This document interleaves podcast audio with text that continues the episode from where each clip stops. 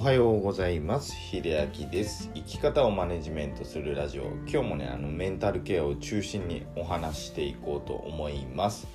今日はですねあの無意識に起こる心理効果をちょっとご紹介したいなと思っております。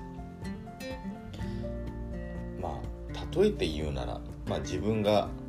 やっていることとか、まあ、自分が所属しているところですね、まあ、グループとかまあ、学校から始まるのかなそういうのは、まあ、学校とか幼稚園から、まあ、幼い時だと始まるのかな。で、まあ、大人になって、まあ、社会に出て、まあ、ある一定のねグループに所属したりコミュニティに所属したりってすることもあると思うんですけどもあのこれ無意識のうちにかかっている心理効果っていうのは自分が所属しているグループとかコミュニティ以外をね差別して見てしまうっていうことがあの無意識に起こっているそうです。ねあのこのまあ、自分が所属しているグループ以外のことをちょっと差別して自分の入ってるグループのメンバーをひいきして見てしまうそういう心理効果、まあ、あの内集団バイアスとも呼ばれるそうなんですね。まあ、例えばそうですね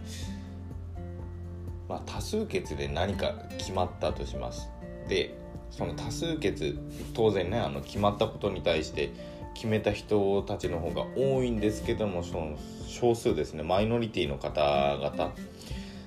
を差別して見てしまうっていう時にはこの内集団バイアスがかかっているものと思われます。まあ今で言ったらねそのコロナだったらそのワクチンを打つ人打たない人ねいろんな考えが当然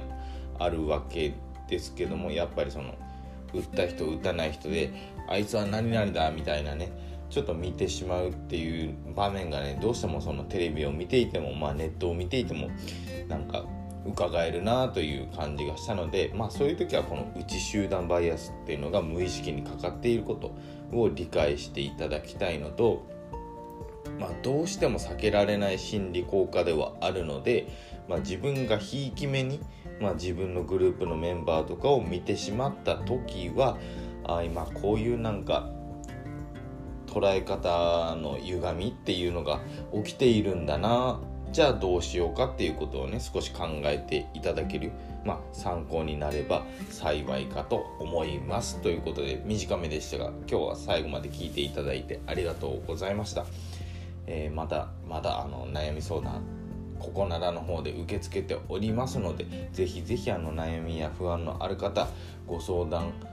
ね、あのしていただきたいなと思っております。それではまた明日。